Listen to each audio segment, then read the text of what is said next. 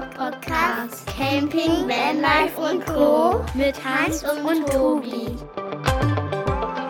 Servus, liebe Camper Talk Podcast Freunde, zu einer neuen, kurzen, kleinen, knackigen Folge von uns. Heute geht es mal über die heiße, strahlende Sonne, über den Sonnenschutz. Was kann man da tun? Was gibt es so für die Caravans, für die Campervans und Wohnmobile? Wie können wir uns schützen?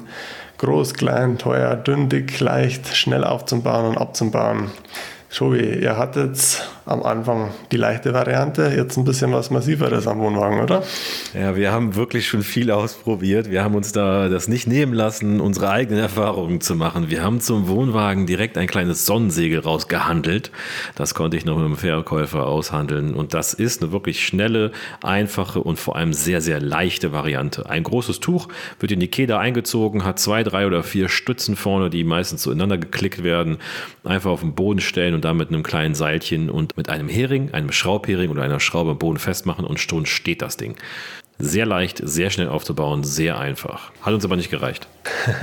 Dann habt ihr gedacht, jetzt müssen wir mal schwer aufrüsten, oder? Und ja. da was richtig Massives uns besorgen. Ja, dann kam ein kurzer Trip äh, zu, einem, zu einem Luftzelt, Luftvorzelt. Wir haben uns also gedacht, naja, Vorzelt ist vielleicht doch besser, wenn das Wetter nicht so schön ist, hat man was Geschlossenes und ist vielleicht auch was schöner. Und wir haben uns dann für ein Luftvorzelt entschieden, weil das mittlerweile ja so ja, die eigentlich modernste Form von Vorzelten ist. Wir haben es genutzt, wir haben es zweimal benutzt und danach waren wir so genervt davon, weil es für uns persönlich nicht das Richtige ist. Haben wir es wieder verkauft. Ja, das hat mir auch sehr gut gefallen, euer Vorzelt. Hatten wir euch ja ein bisschen auch so eingeredet, glaube ich, und empfohlen. Wir waren ja immer schwer begeistert von unserem Luftvorzelt. Euer war dann noch eine Nummer massiver, noch ein bisschen schwieriger, glaube ich, aufzubauen wie unser. Das war das Problem. Ja, und ihr hattet, glaube ich, auch unten komplett drum auch nochmal eine hohe Kante oder Luftschläuche, ich weiß gar nicht, wie das war, aber halt so eine hohe Stufe, wo man drüber musste.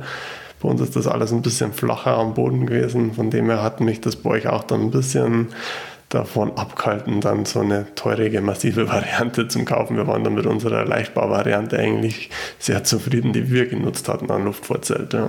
Ich glaube, das war das Problem an dem Luftvorzelt, was wir hatten, denn an sich sind Luftvorzelte sehr, sehr praktisch und auch super schnell aufgebaut und können auch sehr leicht sein. Unseres war es nicht. Wir hatten eins, was sehr, sehr massiv war. Das heißt also, wir hatten einen sehr dicken Stoff.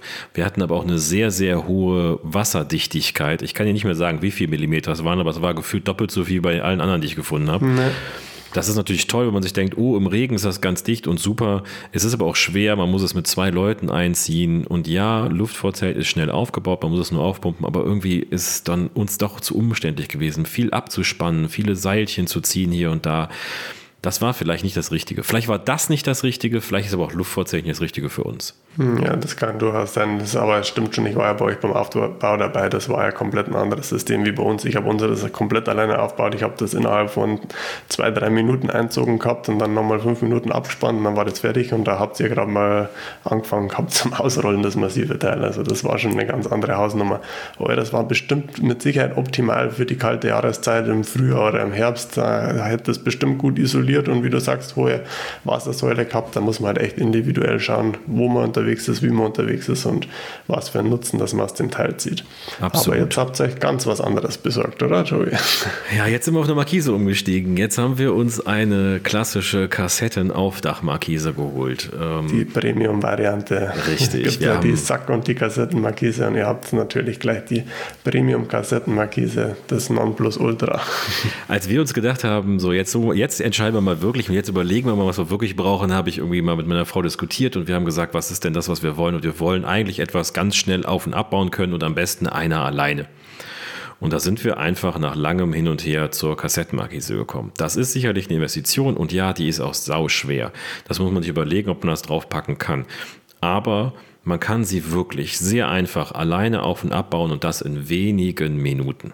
Ja, wenn man den Dreh raus hat, dann ist das das Allerpraktischste, wie man das alleine handeln kann. Ist ja bei den ganzen Wohnmobile und Campervans eigentlich fast Standard. Da ist fast überall die Kassettenmarkise verbaut. Und ich glaube, da kommen wir alle sehr gut zurecht, zurecht damit. Und da geht es ja auch meistens darum, dass man schnell von A nach B kommt, das Ding rein und rauskurbeln kann. Und ich glaube, bei euch am Wohnwagen macht das dann genauso Sinn.